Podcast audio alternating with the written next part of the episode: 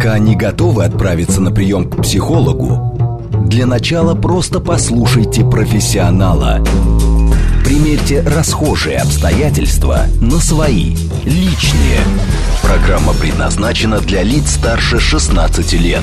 Личные обстоятельства. Здравствуйте, дорогие друзья. С вами программа «Личные обстоятельства». Меня зовут Вероника Романова. И все самое важное мы обсуждаем вместе. Часто мы говорим о проблемах в отношениях, разбираем конкретные ситуации, э, уже последствия. А сегодня я предлагаю поговорить о том, какими мы видим здоровые отношения. Может быть, как раз на этом этапе происходит тот сбой, который приводит к тиражированию определенных ошибок, которые мы можем повторить и в нынешних, и в следующих а, отношениях, отношениях с будущими партнерами. Пишите ваши вопросы, пишите ваши конкретные ситуации, постараемся ответить на все и найти причины. СМС-портал плюс семь девять два пять четыре восьмерки девять четыре восемь. Телеграмм для ваших сообщений говорит и Москобот. И не забывайте, что трансляцию нашу можно не только слушать по радио, но и смотреть видео-версию в YouTube и ВКонтакте. Там тоже очень удобно писать сообщения. А в гостях у нас сегодня гештальт-терапевт и семейный консультант, писатель Ольга Дулепина. Ольга, здравствуйте. Здравствуйте. Вы как раз пишете книгу про здоровые отношения. Скоро-скоро вот она появится. И у вас свой подход к этой теме, своя методология, своя типология, поэтому э, крайне интересно об этом поговорить. А, вот смотрите, раньше здоровые отношения, критерии были очень простые, в некотором смысле даже а, жить было намного легче. Не пьет, не бьет, что тебе еще надо? Потом постепенно не пьет, не бьет, не курит. Потом постепенно не пьет, не бьет, обеспечивает. А потом это так разрослось, все эти критерии, да, а, значит, что э, супруг или партнер должен еще и разбираться, там, не знаю, в оттенках твоего маникюра, и в театр ходить и так далее, и в тонкой душевной женской организации все знать лучше, чем она сама, и так далее, и так далее. То есть сегодня даже, наверное, проще а, уже говорить о том, что такое некомфортные отношения, нездоровые и так далее. Угу. Ну, действительно, требования к браку очень сильно увеличились, это правда. Ну, мне кажется, это нормальный процесс. Люди хотят жить лучше. Это про качество жизни, верно?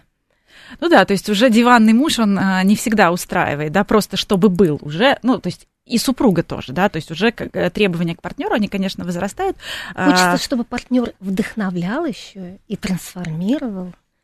Вот, вот, вот. Я говорю сейчас огромный список, поэтому давайте, наверное, от обратного пойдем. От, а, может быть, каких-то типов нездоровых, некомфортных отношений, mm-hmm. да, вот некомфортная любовь. А, как правило, наверное, сразу приходит в голову там вот это вот, э, вот это страдание, да. вот это вот на разрыв аорты. И все говорят, ой, это больная любовь, это что-то нездоровое. То есть тут, mm-hmm. тут казалось бы, все понятно, но есть и другие же, да, а, типы Конечно, конечно, мы о них тоже будем говорить. Ну, хорошо, давайте начнем с нездоровых отношений. А в своей книге я использую, ну, такую вот типологию. Она весьма условная, и я выделяю семь типов э, некомфортных отношений или сложных отношений, короче, непростых. Да, ну хотя бы семь, потому да. что критерии, критерии здоровых пока, ну мы дойдем, конечно, до здоровых отношений, до того, как их определять, угу. э, тоже э, благодаря вашей типологии, но тем не менее, вот к здоровым отношениям пока э, слишком много требований, давайте с, с некомфортных. Да, да, давайте перечислим э, семь типов любви и страдания. Э, ну, это любовь невзаимная, то есть любовь безответная, любовь мученическое насилие, насилие, с насилием, любовь безграничная – это жизнь с человеком, который зависим от психоактивных веществ, любовь разновозрастная, любовь запретная – это про внутренние конфликты, конфликты желаний, и, наконец, любовь холодная, дистантная. А, вот, э, пожалуйста, давайте э, вспомним, может быть, в жизни каждого из нас был, был какой-то определенный тип любви, а может быть даже и два типа любви. А, и это совершенно нормально, потому что прожить жизнь начисто невозможно, и ошибаться нормально.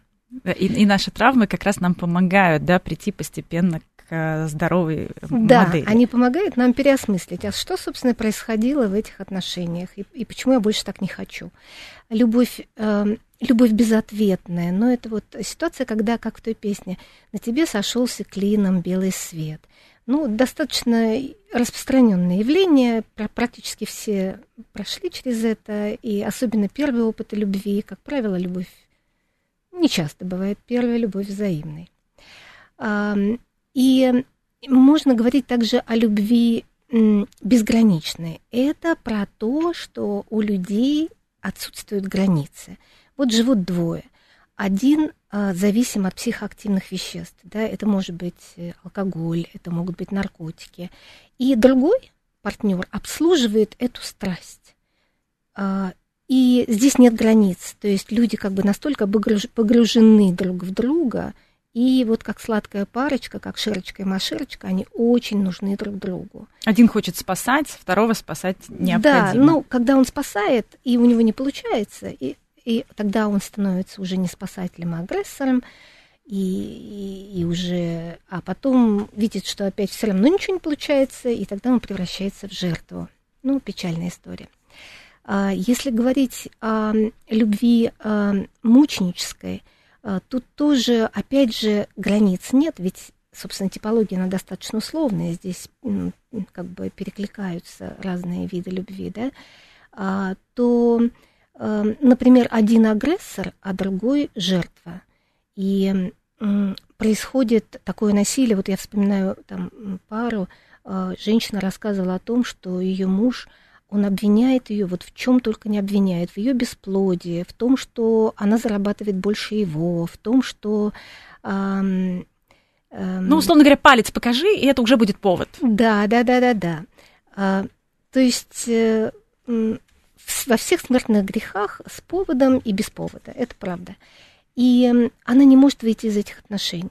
То есть э, мы потом будем говорить о том, а что, собственно, объединяет все эти виды нездоровых отношений. Да, да? Сейчас, сейчас поговорим, сейчас мы их просто раз, разберем. Но да. ведь странная ситуация. Казалось бы, человек явно страдает, мучается, а выйти из отношений хочет, но не может. Там, в силу мазохистического характера или чего. Мы будем дальше это обсуждать. Эм, любовь разновозрастная. Про что это? Ну, по сути, очень много пар – а, которые вступают в разновозрастной брак, ими движет неосознаваемое какое-то желание у одного партнера лидировать, доминировать, а у другого партнера желание подчиняться. Угу. И вот ну, один в браке такой более значимый, более главный, и он, ну, что-то вроде... Мамы, папы. Мамы, папы, да. Он подращивает э, своего партнера более молодого. Для него mm. это школа жизни. Хотя на самом деле школа жизни бывает в этом браке и для обоих партнеров. Ну, потому что каждый делает какие-то свои выводы. Ну, каждый, вы, вы правильно сказали, выращивает вот это слово. То есть, действительно, растут и меняются, трансформируются оба. Вопрос, вопрос э, остается ли эта дистанция такой же большой между партнерами, да, остается ли, опять же, один э, такой же хозяин этих отношений, а другой, да, в такой вот зависимой ситуации. Mm-hmm. Еще, а, любо, еще а, любовь... Э, запретная. Запретная, Запретная. Да. Это про э, всякие внутренние конфликты конфликты.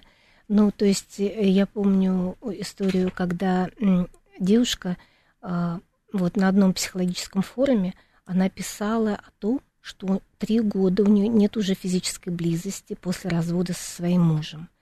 И э, она завидует тем людям, которые могут себе позволить, например, сексуальные отношения на одну ночь. А у нее это, она может ждать только замужества, чтобы себе это позволить. То есть она говорит о том, как крик души, что непрерывно происходит борьба между «хочу» и «нельзя».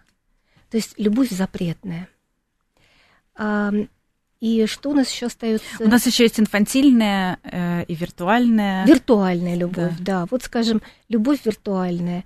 Э, ну, она тоже отчасти запретная, да. Вот э, вспоминается история э, мужа, э, жена, она на поэтическом каком-то форуме, э, значит, познакомилась с мужчиной, влюбилась в него, э, а, она давала отзыв на его стихи, и, и потом он какой-то сделал заход, вот э, за, на, начал задавать ей интимные вопросы, был какой-то отклик, и потом вообще получился ураган чувств. И, и вот как быть, да? Я живу, я замужем, а, а тут у меня какой-то виртуальный роман, и я этого человека никогда в жизни не, не видела. То есть вроде как любовь виртуальная. Но... А зависимость реальная. Да. Угу, да. угу. И еще холодная и дистантная. Вот холодная вот... и дистантная любовь это про людей контрзависимых. Вот один из выпусков, я помню, вы меня приглашали, э, была прям тема контрзависимые отношения. Да, да, да, да. Можно Но... найти у нас на сайте, послушать. Да. да, и про что это? Про а, людей, которые ну, настолько самодостаточные, они на самом деле зависимые от независимости. И они как бы дают миру понять, что ни в ком не, не нуждается. Но на самом деле это такое очень напускное. И так, они даже не замечают, как они это делают, как они отталкивают других людей. А, но на самом деле такое подспудное, не всегда осознаваемое желание есть все-таки иметь близкие отношения – глубокие с пониманием. Вот вы сказали, что мы расскажем о том, э, чем э, отличают, точнее так, что объединяет все эти mm-hmm. отношения. Вот есть ощущение, что вот эта дистантная любовь, она стоит особняком, да. а остальные как-то да. перекликаются. По сути, все виды любви, которые я перечислила, перечислила, это про зависимость. Ну, вот последний тип, любовь холодная, дистантная, она... Про... Тоже в итоге про зависимость Тоже про зависимость, да, да, да, да.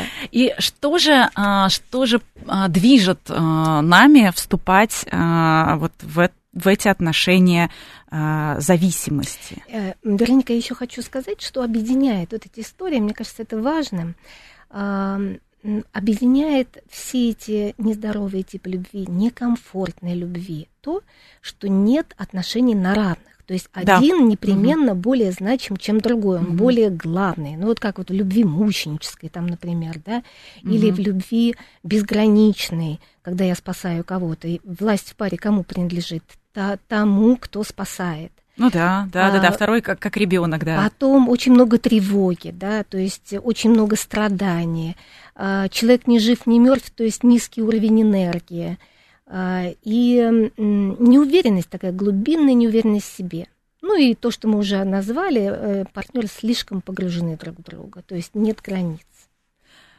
И почему же это происходит? Это, это тоже из детства? Это, это какие-то наши травмы заставляют нас нырять в это? Ну, да, это правда. То есть гадалки не ходи, мы все родом из детства. Но если так обобщить, то мы вступаем в нездоровые типы отношений, потому что у нас недостаточный уровень осознанности, ну или самосознания, да, и, и, и низкий уровень зрелости. То есть, ну, по-простому, мы маленькие еще, не выросли. А, и вот э, Эрик Фром, например, в своей книге «Искусство любить», он даже образ такой привел а, двух испуганных детей, которые вступают в брак, голодных, голодных прежде всего в плане жажды любви, а, которые хотят добрать в этих отношениях то, что недополучили в детстве. То есть добрать немножко любви и тепла. Вот этот дефицит тепла восполнить. Угу. Нуждаемость такая в любви. Нуждаемость. Да? Но это опять же какая-то вынужденная история отношений. То есть это опять же про а, необходимость а, добрать вот эту любовь. Да. То есть даже не делиться, да, а как раз дополучить. Да нет, там еще даже и нет вообще возможности ничего дать. Хочется взять. Хочется взять немножко отогреться. Но это нормальный такой мотив вступления в брак. Но когда мы выбираем партнера, на самом деле вот эти детские травмы, они настолько имеют сильное влияние, что мы тащим в новые отношения паттерны, ну, короче, привычный образ поведения, характерный для нас, когда мы реагировали на маму, на папу. Или мы подсмотрели, как мама с папой э, вели по отношению друг к другу. И, и вот это мы впитали как, как губка, да, угу. и несем это уже партнеру. То есть часто мы не видим даже партнера. Мы видим на самом деле, проецируем да, на него маму или проецируем папу. Ну, значимого взрослого. Правильно. Ну да. Опекун, значимый взрослый, тот, кто заботился о ребеночке в детстве. И кто, возможно, не додал эту самую любовь. Да, да, да, да. И получается, что мы выбираем, не мы выбираем партнера, а вот эти вот травмы, их влияние настолько велико, что м, выбирает наше бессознательное вот того или другого человека. И, и, и выбирает не потому, что он будет нас как-то вот э, любить, э, да, а будет огорчать известным нам с детства способом. Угу. То есть, э, опять же, вот эта необходимость настала. То есть, если мы не сделаем правильные выводы из э, наших отношений, да, то есть, которые даются нам, ну, как черновичок, да, то мы начисто не перепишем. Вот, э, ну, выводы все-таки это слишком рационально звучит, Вероника. То есть здесь, ну, выводы, да, нужно, да, то есть переосмыслить. Вот там очень часто перед здоровыми отношениями идет череда любовных неудач. То есть одно угу. за другим, вот как, как какая-то жесть, какая-то вот печаль. Травмирующие события. Да, да, да. да. И, и эти травмирующие события, они позволяют нам переосмыслить этот опыт, переосмыслить. И, и даже очень грустную вещь сейчас скажу, то есть мы даже не только, мы ретравматизация происходит. То есть в детстве была какая-то травма, да, и происходит через новый неудачный опыт. Опять травма. Опять те же грабли. Опять те же грабли. И наступать на грабли абсолютно нормально. Мы учимся только через ошибки. Вопрос, вопрос что их не, не стоит, наверное, повторять, и нужно какие-то все, все-таки менять вот этот паттерн личных отношений. Иначе... Только через переживание можно прийти к трансформации. Вот, вот, потому что говорим-то мы все, конечно, красиво, да, а как как раз происходит вот это вот э, обучение, взросление, трансформация? Еще маленький довесок. Вот важно сказать то, что даже есть в психологии такой вот э, термин э, не ПТСР, да, не посттравматический, посттравматический личностный личностный рост. Угу. То есть именно к, к вот к этому взрослению, к нашей зрелости, да, приводит именно вот эти вот переживания вот этот опыт неудачных отношений. Поэтому я хочу сказать, что вот кто бы нас не слушал сейчас, это нормально быть в нездоровых отношениях. Это часть эволюции, часть развития. Это школа. Это школа, да, допустим, которая там младшая, средняя и так далее, личностного роста, развития и отношений. Ее надо пройти, получить там свои двойки, а, вылить свои слезы, чтобы, так сказать, уже к взрослению подойти. Вот какая модель а, вообще развитие, модель взросления? Как, как ну, это должно происходить? Вот, да, мне очень нравится модель развития. Ну, есть же очень много теорий развития, да, но вот модель развития, которую я предложу, сейчас она состоит из четырех этапов, она очень удобна для описания пути, которые проходит каждый человек и каждая пара любая супружеская пара, она идет по этому пути. То есть начинаются отношения с созависимости. Это когда мы такие встретились, да, друг друга э, увидели, травмы свои, э, так сказать, наши травмы нас друг к другу привели, мы друг друга опознали, да, и такие, значит, э, слились вот. Ну, созависимости. Ну да, это известный термин любовная зависимость. Uh-huh, да? uh-huh, uh-huh. Потом идет стадия контрзависимости когда мы немножко отлепляемся от, от партнера, да, мы уже там начинаем лучше понимать, кто есть я и кто есть мой партнер. Мы лучше начинаем ориентироваться в этом. Затем стадия независимости и комфортной близости или сбалансированной близости. И, наконец, взаимозависимость. И вот здоровье, оно начинается только когда мы оставим позади созависимость и контрзависимость. То есть, если мы встретились, а, сначала все супер хорошо, потом а, мы отдалились друг от друга, все, нет, мы друг другу не подходим вообще, мы увидели все свои, значит, конфликты, минусы, ссоры. конфликты, все, он вообще не идеален, она вообще не такая, значит. Ну, угу. точнее так, мы увидели нормальных людей, вот не идеальный свой да. образ, да, не картинку, а увидели да. реального человека. И только после этого, вот если не расходиться, да, если не не бросать, ну, скажем, если это не какие-то вещи, которые совсем противоречат нашей ценностной модели, да, угу. а, и вот если не бросать и как раз попробовать пойти на сближение, вот там мы нащупаем зрелость, да, и нормальный, здоровый. Ну, то, есть, то есть есть шанс, по крайней мере, ладно, есть шанс. Э, ну да, есть шанс. Но чаще всего на этом этапе происходит наибольшее количество разводов и расставаний. И все-таки мне больше верится в то, что в следующих браках будут более, более здоровые отношения. Хотя, ну, а одна и та же пара может пройти весь этот путь. Но просто я вижу это реже. Я вижу чаще повторные браки. И... А вот если, там, допустим, вспомнить, не знаю, Фрейда, к примеру, да, угу. вот как он определял вообще э, здоровые отношения? Um, он говорил о, о глу, глубоком, глубинном интересе к личности другого человека.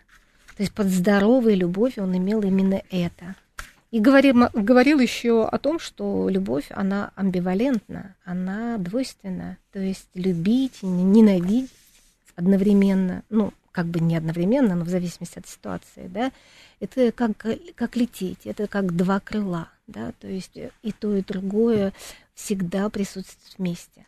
Ну, то есть вот какой-то совсем идеальной картинки ее не нужно нет, добиваться. Нет, любви идеальной не бывает. Это утопия. То есть э, некоторые вот они стараются избегать, некоторые партнеры стараются избегать этих вот ссор, малейшие ссоры. Их пугает конфликт, да. И, эм, ну, на самом деле, э, никуда не деваются эти негативные эмоции. Они просто потом психосоматизируются, люди начинают болеть. Уж лучше идти вот к этому пути, да, когда мы начинаем прояснять отношения. И мы переместимся в этой паре на другой этап, только если мы научимся такому конструктивному диалогу, где идет не разборка, да, угу. Ну, понимаете, э, понимаете, скандал просто, он, он ведет к тупику, он ни к чему не продвигает.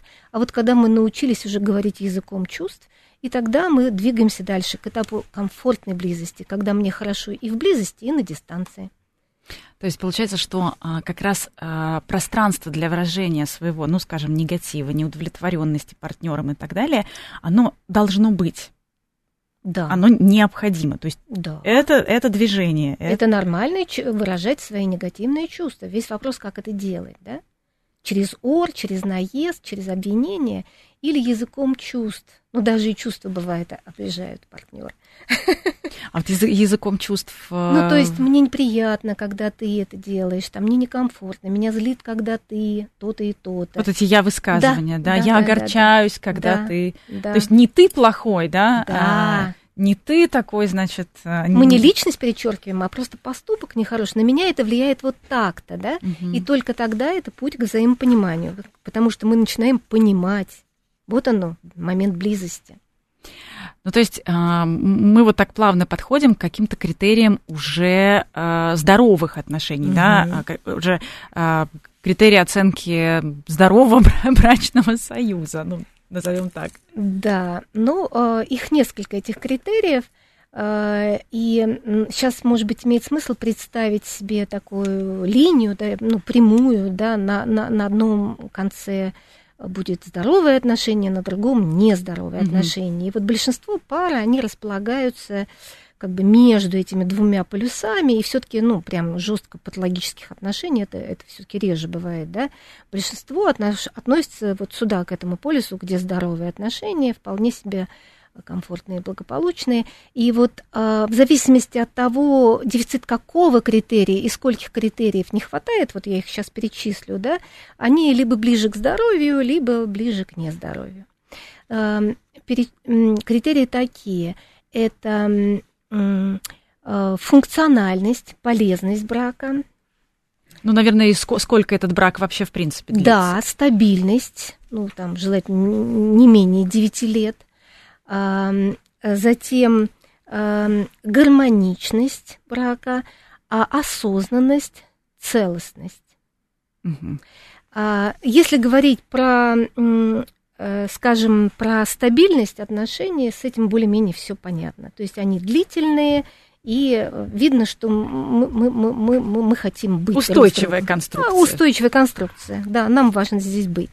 Функциональность – это полезность Э, то есть продуктивность брака. Партнеры способны решать задачи, которые ставят им жизнь. Ну, это могут быть там рождение детей, продлить свой род, да? Да, абсолютно. И вот наши как раз а, слушатели присоединяются, говорят, здоровье отношений, это еще а, когда и мужчина, и женщина имеют много здоровья и энергии. Мы, э, кстати, продолжаем получать э, сообщения от наших слушателей и зрителей, кто смотрит нас в YouTube или ВКонтакте. Не забывайте нам писать. Также у нас работает смс-портал плюс семь девять пять четыре восьмерки девять четыре восемь. Телеграмм для ваших сообщений говорит МСК-бот. А сейчас послушаем новости и после продолжим. Пока не готовы отправиться на прием к психологу, для начала просто послушайте профессионала. Примерьте расхожие обстоятельства на свои, личные. Еще раз приветствуем всех, кто к нам только что присоединился. Меня зовут Вероника Романова. Это программа «Личные обстоятельства», где мы все самое важное обсуждаем вместе. И э, сегодня вместе с э, гештальтерапевтом и семейным консультантом Ольгой Дулепиной говорим о здоровых отношениях. Что же это такое? И вот к нам на а, «Говорит МСК-бот» а, приходит много ваших сообщений. К примеру, вот жена должна хорошо готовить и кормить мужа. А, вот, Ольга Александровна, насколько это вообще действительно все жизнеспособно? Должна ли? Это не продолжна. Все-таки в здоровых отношениях люди просто добровольно хотят порадовать друг друга. Порадовать. Это про хочу. Это про хочу. То есть я так очарован личностью этого человека. Мне так кайфово. Он такой классный. Я его обожаю. А если даже обожание прошло, все равно остается вот этот опыт идеализации, такой, как мне было прекрасно с ним, и продолжаешь его любить уже, просто есть привязанность большая, и все равно делаешь это уже добровольно. Это вообще здоровые отношения не продолжена. Вот как раз э, Юрий нам пишет, э, говорите вот о любви. А могут ли здоровые отношения между супругами быть без любви, но с взаимопониманием и уважением? Конечно. Вот изначально, вот то, что та история, которую вы рассказали, угу. это, так сказать, уже по прошествии времени.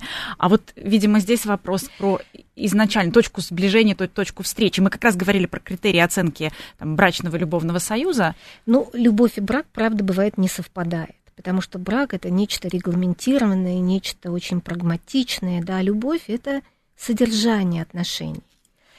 Ну, поэтому, ну, смотря что человек имел в виду под любовью, да, вот для меня любовь это бескорыстная, вот когда-то еще там лет 35 не было, я сформулировала, любовь это бескорыстное восхищение другим человеком, с которым хочется не только сексом заниматься, с ним просто хочется рядом быть но и это тоже. То есть и оба. Не, вот вы правильно сказали, не только. То есть должно, должно и хотеться то, и, то, и то, и то, и, и другое, потому а, что. А часто мы выбираем, мы, мы, мы идем в брак не потому, что у нас там сексуальное влечение, да, или не потому, что у нас романтическая любовь и страсть возникли, а потому что а, она хорошая мать, у него хороший доход, от нее родятся хорошие дети. Терпится, слюбится. Хороший характер, да.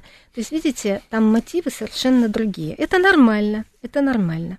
Но, а, да, мы-то говорим как раз а, сегодня про а, полную картину, да, да. про вот здоровые отношения. Мы уже перечислили до новостей стабильность, что mm-hmm. это устойчивые отношения, а, функциональность, это как раз та самая полезность, вот про которую вы сказали, да. Причем том... там есть не только вот э, очевидная полезность брака, там поднять детей, да, там регулярные интимные отношения, в том числе развиваться друг через друга тоже. Угу. Бывает, люди развелись, но брак оценивают э, продуктивным. Прекрасно, продуктивно, ну, не, да.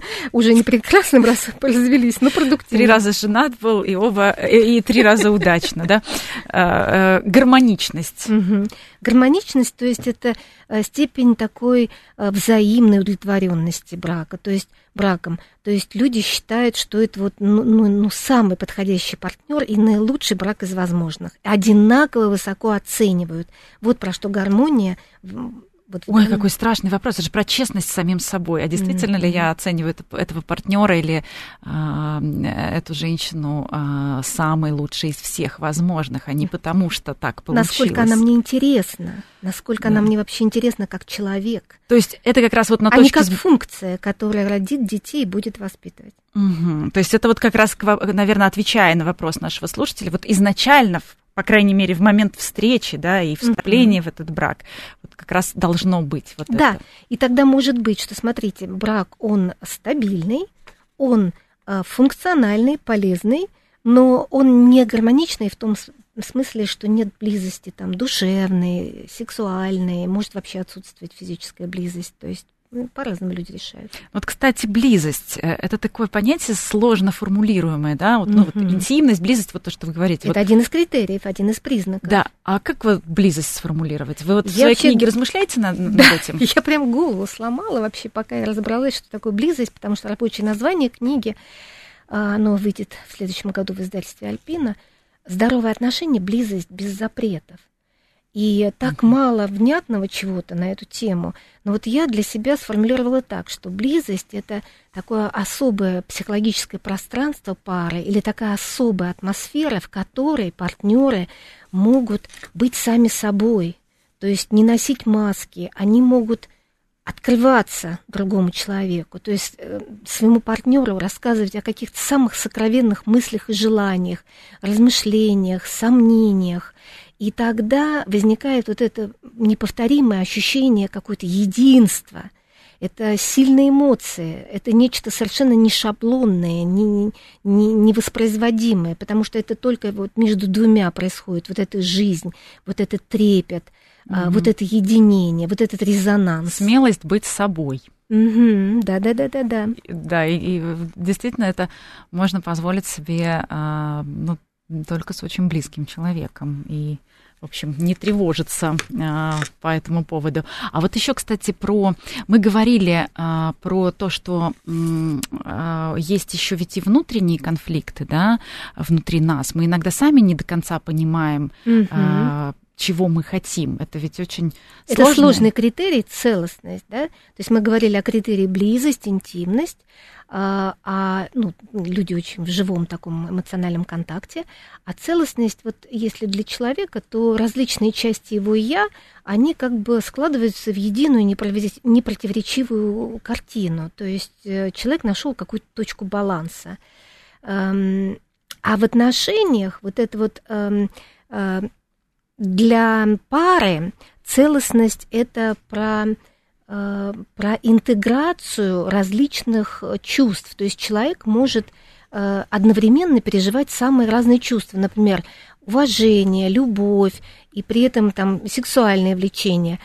А бывает, что э, как бы все эти составляющие, они как бы расчленены, расщеплены, растасканы. То есть, например, есть в отношениях э, любовь, но нет уважения, или есть уважение, но, но нет сексуальной близости. Как бы вот идет такое вот эм, эм, нет гармонии в этом смысле не интегрируется в отношениях и то, и то, и то. То есть э, способность как раз э, интегрировать э, да, в отношениях вот эти разные чувства друг к другу. Вот как раз только что прилетело сообщение от нашего слушателя.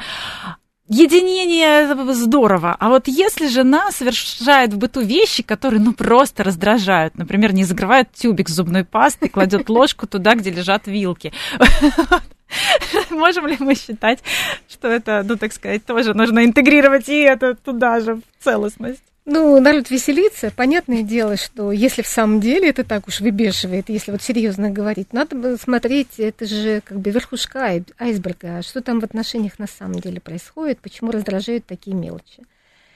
Ну, а так, боже мой, у каждого есть свои какие-то причуды, и, правда, они могут и веселять, и веселить, и раздражать, ну, и как бы особенности, которые, ну, они есть у каждого. Но мы не про вот эти бытовые вещи говорим, Нет. да? Когда мы говорим про, Нет. Э, когда мы говорим про целостность, мы все таки говорим про любовь, уважение, и когда внутренние конфликты, они разрешены. То есть нет конфликта желаний, нет конфликта потребностей. И еще один критерий мы назвали это осознанность. Осознанность, то есть видеть, что я делаю, вот что я сейчас делаю. Ну, например, я а, обесцениваю там, или я сейчас а, унижаю своего партнера, да, пока я не осознан, пока я это не увижу, что я это делаю, или что, пар, что партнер по отношению ко мне делает, да, то я не могу это контролировать. Очень важный критерий. Угу. И то есть, смотрите, у, у пар, у пар, у них есть дефицит одного или нескольких критериев. Угу. И те, как раз те пары, у кого э, э, дефициты эти э, поменьше, они ближе к э, здоровым. Да, комфортным, угу. вполне себе комфортным отношениям. Ну вот про отношения мы, в общем-то, поговорили, но вот все-таки вы правильно сказали, что основа всего этого это любовь. Вот любовь, зрелая любовь, а, как бы нам к ней-то подобраться? Ну, Хелен, э, Хелен Фишер, она делит любовь на три составляющие. Вот вы говорите, основа – это любовь. Смотрите. А может, не основа? Это может быть, да, кстати, да. Вот.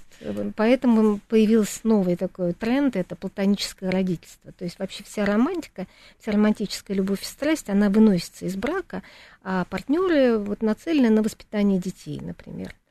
Ага. А уже в следующих, может быть, браках они доберут эту любовь и страсть. Ну, это такое совершенно новое э, такой глобальный тренд и нечто совершенно необычное. Но это про функциональность как раз вот. Вот, да, видите, а три составляющие любви по Хелен Фишер а, это, эмоци... это э, романтическая любовь и страсть, а мы ее очень хотим. Это как раз, что мой партнер лучший из всех да. возможных, что этот брак. Да, э... и поэтому он мне так интересен, он мне, все, он меня так очаровал. Затем э, сексуальное влечение и, наконец, привязанность. Бывает, все это сходится в одном человеке, но, к сожалению, бывает, что и, и в разных. Угу. И вот э, как раз э, еще хочется поговорить о том, что мы очень часто думаем, что если у человека в родительской семье было все в порядке, угу. то это, как знаете, такой главный фильтр, угу. что, скорее всего, в отношениях он тоже будет э, окей. Угу. Ну, потому что вот 20, 20 лет своей жизни он смотрел на, значит, прошел эту школу, смотрел на родителей, как мама относится к папе, папа относится к маме, они находят компромиссы, все хорошо. Рабочий, э, ну вот это рабочий фильтр, чек-лист такой из одного вопроса. Нет, э, вот Джудит Валерштайн, она сделала такое исследование и э, опросила 50 пар супружеских, и э, убедилась в том, что не подтверждается вот это, то, что э, у половины пар были, у половины счастливых пар были не несчастливые отношения с родителями. Это не подтверждается. Да вы что? Да. А вообще, а, скажем так, состояние детей и психологическое, ну, наверное, психологическое, да, мы все-таки в э, э, медицинском в медицинскую историю не будем залезать, но тем не менее психологическое состояние детей а как-то характеризует пару? Вот как раз э, Вальерштайн, она внесла еще один критерий. То есть если Фрейд говорил про глубинный интерес к другому человеку, да, Отто Кернберг говорил про э, важность сохранения сексуального влечения. Даже если рождаются дети. Да, а Вальерштайн, она интересный такой критерий а, наличия здоровых детей, ну или хотя бы одна, чтобы один ребенок был хорошо адаптирован, ну то есть благо... психологическое здоровье как раз. Да, угу. и психологическое благополучие. А, то есть а, получается, что вот такой довольно интересный, а, такой довольно сложный, да, а, подход э, к тому, много как, как определить. Да, много, много критерий, много методологии, много, много типологии, и вы вот как бы все это интегрируете да, в э, свою, в свою книгу. Да? да вы да, вы да, все да. это собираете, все да. это анализируете. То есть у вас такой метаанализ, по сути. А, но у вас, наверное, есть и свой собственный авторский, да, какой-то чек-лист. Э, да, и я в книге веду как раз вот к чек-листу, и и там он вбирает в себя несколько пунктов, ну, я могу назвать э, некоторые из них. Например, низкий уровень тревоги. Вот мы начали сегодня с нездоровых типов любви, там было много тревоги, да? В здоровых отношениях низкий уровень тревоги. А, затем э, там были погружены люди в друг друга, а здесь один из э, таких э, критериев – это э, минимально супруги дистанцированы и минимально симбиотичны, то есть они минимально погружены друг в друга, то есть они плавно перемещаются то ближе, то дальше. А, но, Но нет вот этого как раз перехлеста, да. да, то есть... Э, то есть оптимальный уровень автономии. Сохранение, с одной стороны, своих границ, с другой стороны, включенности в партнера. Да, да.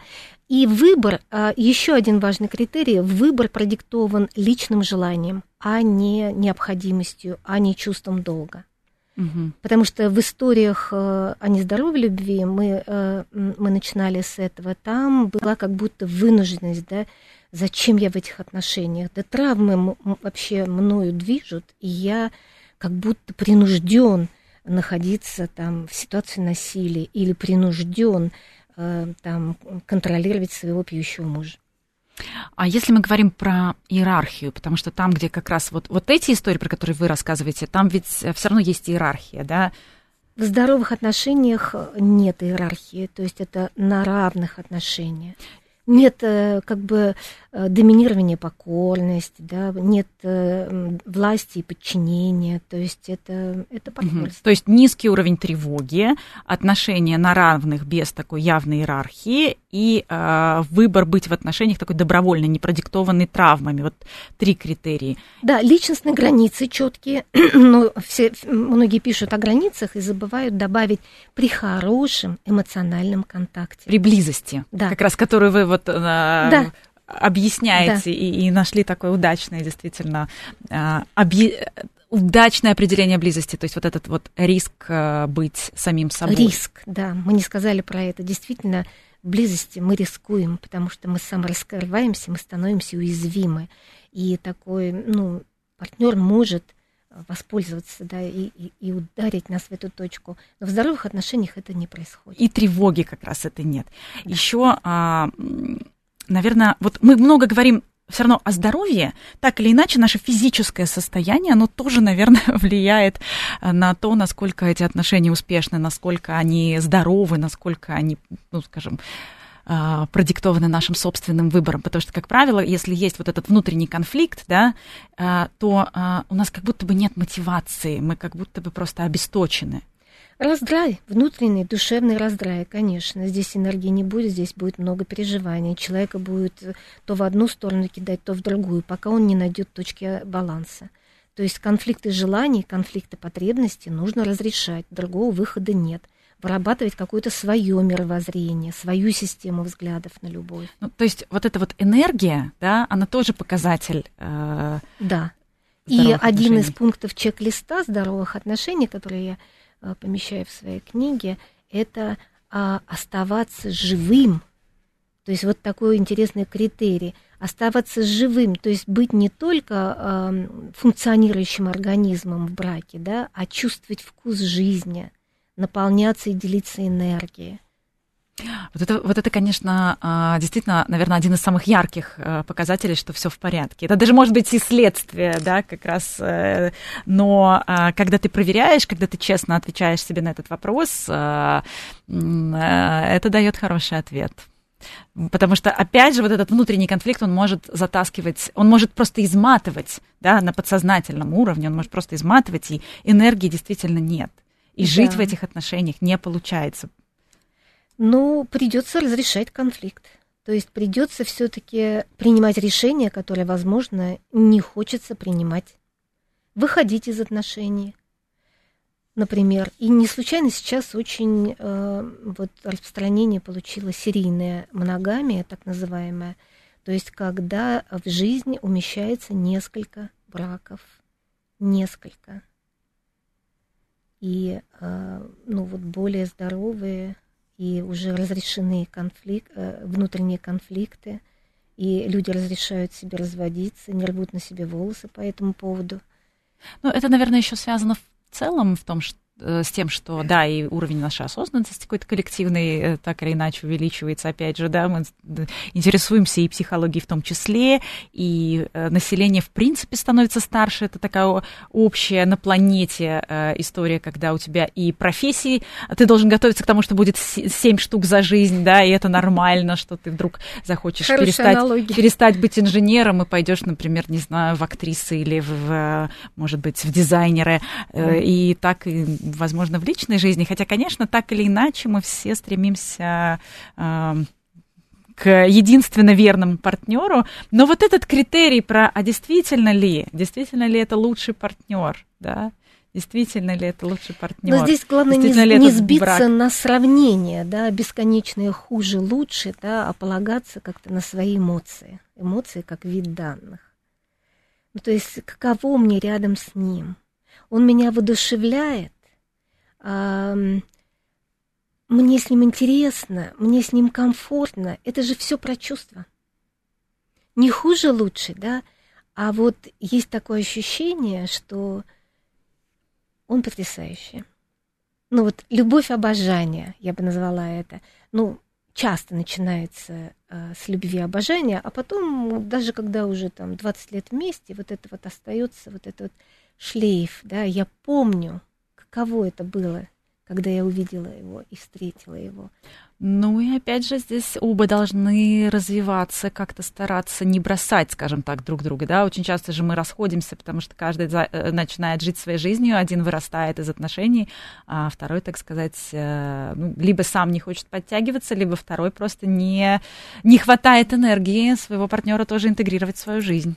И все это. Ну, то есть быть готовым э, к кризисам, которые происходят в паре, вы, вы по-моему, об этом говорите, да? Да. И э, про то, что э, бывает, что партнер не развивается, и тогда он перестает быть интересен другому партнеру. И в этих случаях обычно говорят, отношения исчерпаны. Ну, могут сказать, не сошлись с характерами, ну, банальность какую-нибудь, да? А на самом деле вот уже как бы тускло, тухло и неинтересно. Но вот это как раз нежелание развиваться рядом с партнером, это ведь укладывается вот в этот критерий. Жить, жи, жить полной жизнью, да, и быть наполненным энергией, если тебе не хочется с этим партнером. Тут же, э, мне кажется, важно не просто развитие ради развития, да, то есть я там себя не принимаю, я, я не, не, не могу чувствовать себя хорошим, полноценным, если я там не развиваюсь. Но это такая естественная очень потребность она, она дана нам от природы. Стремиться к познанию себя, к индивидуации, ну, к самоопределению, к пониманию, кто я есть и что я есть. И как вот я там, как я обойдусь со своей жизнью, будет ли в ней какая-нибудь э, реализация. Разные, профессиональные, как жена, как мать. И рядом со мной какой партнер, смогу ли я с ним реализоваться, поддерживает ли он меня в моем развитии. Или полностью блокирует, так сказать, Или все запрещают и говорит, ты должна вот это и вот это. То есть какими-то там четкие гендерные роли. И мы возвращаемся опять же к не должна, а, дол, а хочу, хочу или нет. Да. Ну, то есть получается, что единой такой нормы, да, определения здоровых отношений, ее как бы нет. То есть нет. мы провели вот этот вот анализ разных, uh-huh. э, разных критериев, которые существуют, да. Точного определения нет и не может быть, потому что каждая пара, она вот свой какую-то, свою уникальную историю создает, свой набор правил, что допустимо в отношениях, что недопустимо. Эта норма касается любви, секса, самых разных сфер. Но вы немножечко помогли упростить вот эти все схемы, да, и, и переупаковали да. Э, в свою а, типизацию, как то же самое вот с характерами, когда мы разбирали. У нас, кстати, есть прекрасный эфир про характеры, очень сложная тема, да, и вы так, так, так, э, так просто все, в общем, нам а, рассказали, как это обозначить. Но в отношениях, вот короткий, так сказать, совет, что делать? Что делать, с чего начинать? Работать над ошибками и развиваться, расти, взрослеть. То есть из ребеночка да, а, превращаться а, во взрослую личность, контролировать свое детское неконструктивное, иррациональное поведение, прорабатывать травмы, признавать э, в партнере его, а, его какие-то ну, его травмы, его переживания, его желание как-то отогреться рядом с собой, ну, принятие, принимать партнера, ну, какие-то общие вещи. Но основное это, это э, работа над ошибками. То есть опыт нам для чего дается? Для того, чтобы произошла вот эта самая трансформация. Но и опыт не, не, не рациональный, а именно про проживание. Опять же, про э, возможность пойти в уязвимость а, и не испытывать тревогу, если это твой партнер, то есть быть в ощущении безопасности, даже в самом уязвимом Прислушиваться положении. к своим ощущениям, эмоциям. Спасибо огромное. А, Ольга Длепина была у нас в гостях. Ждем книгу с нетерпением. Действительно, крайне интересная тема. Издательство думаю, что... Альпина. Можно подписаться на новинки. Ждите. А, программа «Личные обстоятельства». До встречи через неделю.